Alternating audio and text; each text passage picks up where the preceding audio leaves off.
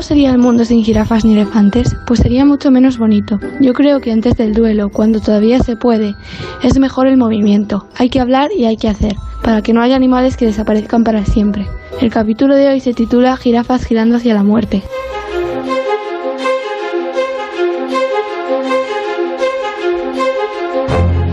Estaba escuchando a Alicia cómo evoluciona su voz mes tras mes y estaba pensando, ¿en qué momento Alicia, la hija del farero, dirá que no grabo más? Que no grabo más, que esto es un rollo, que no me llaméis para esto, que tengo yo que contar, que tengo otras cosas. ¿eh? Tenemos una estación de radio en un faro del Cantábrico, en Por fin no es lunes, Punta Norte.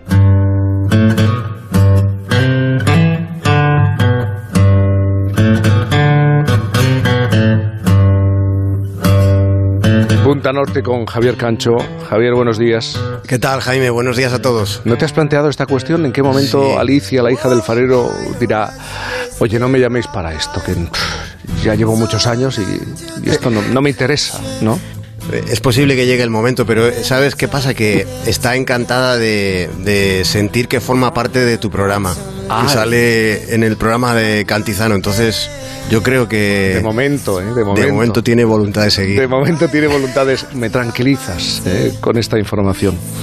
Oye, Bob Marley, eh, que no sabemos lo... decía, ¿eh? Que no sabemos lo, lo fuertes que somos hasta que ser fuerte es la única opción que tenemos. Quizá estemos en el momento en el que debamos asumir que ha llegado la hora de salvar el planeta de nosotros mismos. Hemos hablado mucho este fin de semana y a primera hora de la mañana también el vínculo de la acción del hombre, el efecto en la naturaleza y las enfermedades, ¿no? Sí, sí, esta semana, fíjate, conocíamos lo que se va sabiendo de, la extraña muerte de un número enorme de elefantes en Botswana. Están falleciendo en, una proporción sin precedentes, dicen los especialistas. Desde principios de mayo se han contabilizado más de 350 cadáveres de elefantes en el delta de Locabango. Y de momento lo único que hay para tratar de explicarlo son sospechas. No se sabe todavía la razón de tanto cadáver voluminoso, están investigando. Lo que lo que sí se sabe es que está ocurriendo en una zona clave, está pasando en el hogar de un tercio más o menos de la población de elefantes de toda África. Siendo ya antes de, este episodio que, contamos, que comentamos, eh, siendo ya antes una población la de los elefantes en declive, porque los elefantes están desapareciendo, es, es, un hecho confirmado.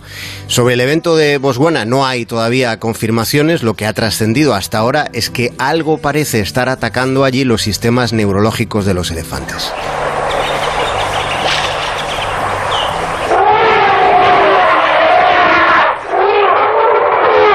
Este sonido fue grabado allí en Botswana. Es, es, una manada de elefantes llegando a una charca. Por eso casi podemos apreciar su alegría. Están contentos. Debemos tener en cuenta que el 70% de la superficie de ese país, de Botswana, está cubierta por el desierto de Kalahari.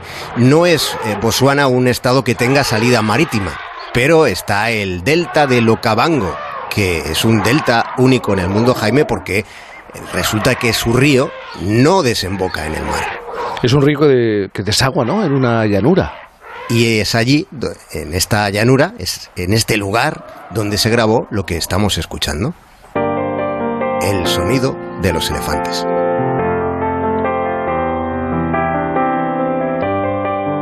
Se dice de los elefantes que son los son esos animales que nunca olvidan. Sí, se dice eso de tiene una memoria de elefante, porque porque tienen una memoria muy especial, muy espacial, es lo que llamaríamos una memoria fotográfica, Jaime, porque además es muy duradera y la necesitan para saber dónde encontrar el agua y la comida. Esperemos que puedan seguir encontrándola, manteniendo esa memoria durante los próximos milenios, porque los elefantes son muy especiales, son un símbolo africano, como lo son las jirafas que están en peligro de extinción y esta realidad, yo diría, eh, Jaime, que se comenta poco en los medios de comunicación. La especie que vive en África, en África austral y en, y en la oriental pasó a, a considerarse una especie en una dramática situación, especie vulnerable, porque disminuyó su población en hasta un 40% entre el periodo transcurrido de 1985 a 2015. Claro, nunca hay un solo causante. Podemos mencionar la deforestación que existe, también el crecimiento, la expansión de la población humana y luego la caza furtiva, porque muchas partes del largo cuerpo de la jirafa son comercializadas, son un oscuro objeto de negocio. Me gustaría recordar que las jirafas son animales que nos pueden llegar a alucinar, ¿eh? con, con, algunas sorpresas como el hecho de que tengan exactamente el mismo número de vértebras que los seres humanos, exactamente 33 vértebras cervicales. Sí, con ese cuello tan largo, podría pensarse, ¿verdad?, que, que, tienen muchas más de las que tenemos nosotros. Lo que sucede es que, claro, sus vértebras son bastante más, más largas que las nuestras. Y también es muy grande su corazón, puede decirse, y en todos los sentidos puede decirse, proclamarse, que las jirafas tienen un corazón enorme. Es un corazón que pesa cerca de 10 kilos, porque claro, tienen que bombear con potencia sangre que, que llegue a, a ese cuerpo tan largo. Eh, fijaos, nada más nacer una jirafa macho puede llegar a medir ya uno con 80 centímetros, nada más plantar sus patas en el suelo, nada más salir de la barriga de la madre. Eh, las jirafas ya alcanzan esa altura. No es tu caso, Jaime, que tú eres un tipo poquito, despegado, poquito pero, más, poquito más. pero hay unos cuantos congéneres humanos, diría que incluso la mayoría, que no llegan a esa altura, al 1,80, ni al término de varias décadas. En nuestro caso, salvo que se vaya a jugar al baloncesto, tampoco resulta crucial ser, ser muy alto, pero sí que sería bueno que la especie humana se involucrase en este tipo de asuntos trascendentes. Y es bonito, lo decía Alicia, la hija del farero al principio, es bonito que la infancia se vaya posicionando ante, ante esa necesidad, porque la realidad dice que las jirafas no están lejos de una situación muy crítica. Que las jirafas desaparecieran sería de verdad, una vez más imperdonable. ¿eh? Cada detalle de ese animal forma parte de un ser único, excepcional, pero entre lo que se perdería estaría uno de los rituales de apareamiento con mayor despliegue de, de escenografía, de verdad, de todo el reino animal. Sí, y eso que el comienzo, Jaime, no es que pueda considerarse que, que parta de unos estímulos, digamos, románticos. Mm. El macho huele la, la, orina de las hembras con la intención de detectar olfativamente las hormonas que señalan que las jirafas hembras están en periodo fértil. Después de ese rastreo hormonal, animal, después ya viene la poesía visual con una especie de baile de cuellos en los que se acarician mutuamente. Es como, como decías, es como presenciar una escenografía sinuosa. Pero siempre estando presente que para el siguiente paso resulta indispensable el consentimiento de ella. Y si ella consiente, es entonces cuando el macho se encarama hacia arriba como eyectándose, pudiendo llegar a medir 6 metros de altura, proyectando su figura hacia el cielo, irguiéndose como si no hubiera mayor promontorio en el mundo al que asomarse que el del estremecimiento.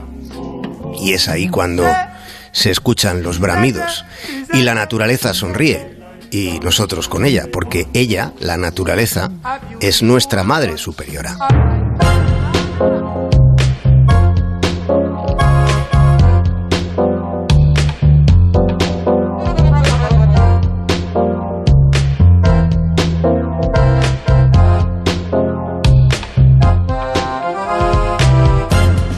Gusta el cierre, eh, aquello de se escuchan los bramidos y la naturaleza sonríe como diciendo, vuelvo a ganar, lo vuelvo a hacer, ¿verdad?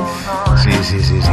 Sí, la naturaleza está presente en cada uno de, de nuestros momentos de nuestra vida, aunque no seamos conscientes, ¿no? Habituados a, a tanta urbanidad, mm. pero la naturaleza siempre está ahí. Y siempre queda el ejemplo de, de Chernóbil, donde sí. se, se, proyectaban años y años y décadas, y, y, en 30 años la naturaleza obró su milagro y su, y su poderío. Oye, eh, Javier, a, a, lo mejor me equivoco, ¿eh? es una impresión, pero me da que a ti te ha gustado pasear y te sigue gustando pasear, no sé, me puedes decir que no, ¿eh? pero por el universo de Tim Burton. No sé si tienes especial predilección, te gusta el universo me de Tim Burton. Sí. Te gusta. Me encanta, me encanta. Es que en este equipo somos varios los que sentimos pasión por el peculiar, particular, único universo de Tim Burton. Y vamos a hablar sobre ese universo, si, si te parece.